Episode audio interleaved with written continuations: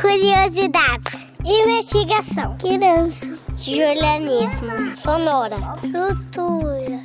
Rádio. Brincadeira. Conversar. Atenção. Infância. Procurar. Observar. Espiar. Filme.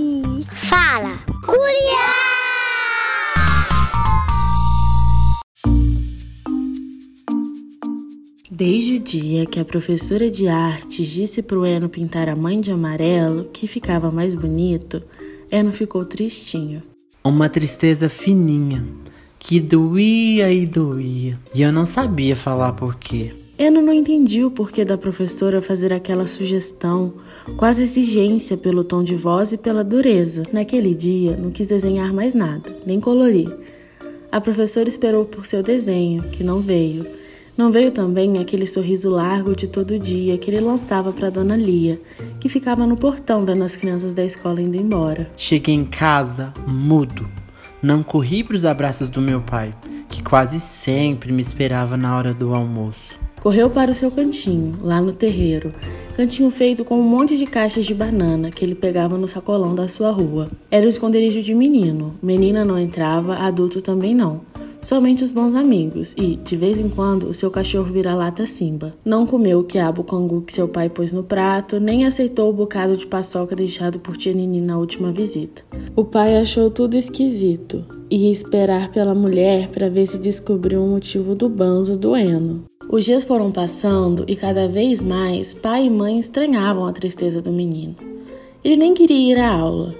Um dia inventou uma dor de cabeça, no outro perdeu a hora. No outro, apareceu com o uniforme todo molhado de leite.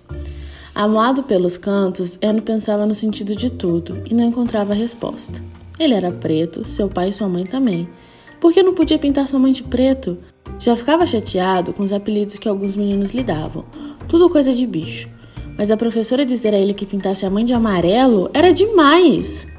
Depois de uns dias de silêncio, Eno pediu para ir à biblioteca do seu bairro.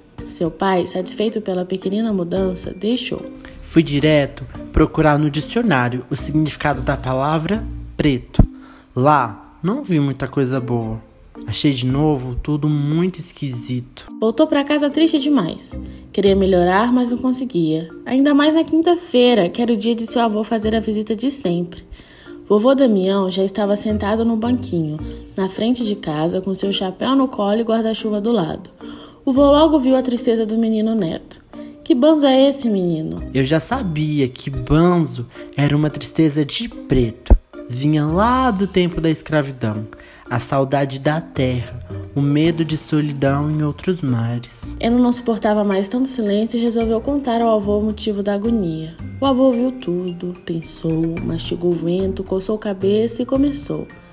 Falava de uma forma que só o avô sabe dando aula mansa, contando do tempo antigo, falando das coisas de hoje em dia. Falou de racismo, das dificuldades que as pessoas negras enfrentam e enfrentaram para serem aceitas nesse mundo. O sorriso voltou para presentear Dona Lia. A professora, no corredor, recebeu o desenho feito com orgulho e dignidade. Professora, meu desenho de mãe não pintei de amarelo, pintei de preto, em negro como é a minha mãe como é a jabuticaba, o ébano, a beleza da noite escura. Pintei com a cor de mim mesmo. A professora olhou espantada, mas percebeu a seriedade da situação e Ano completou. Qualquer dia desses, meu avô vem aqui dar aula para todos aprenderem sobre a nossa história.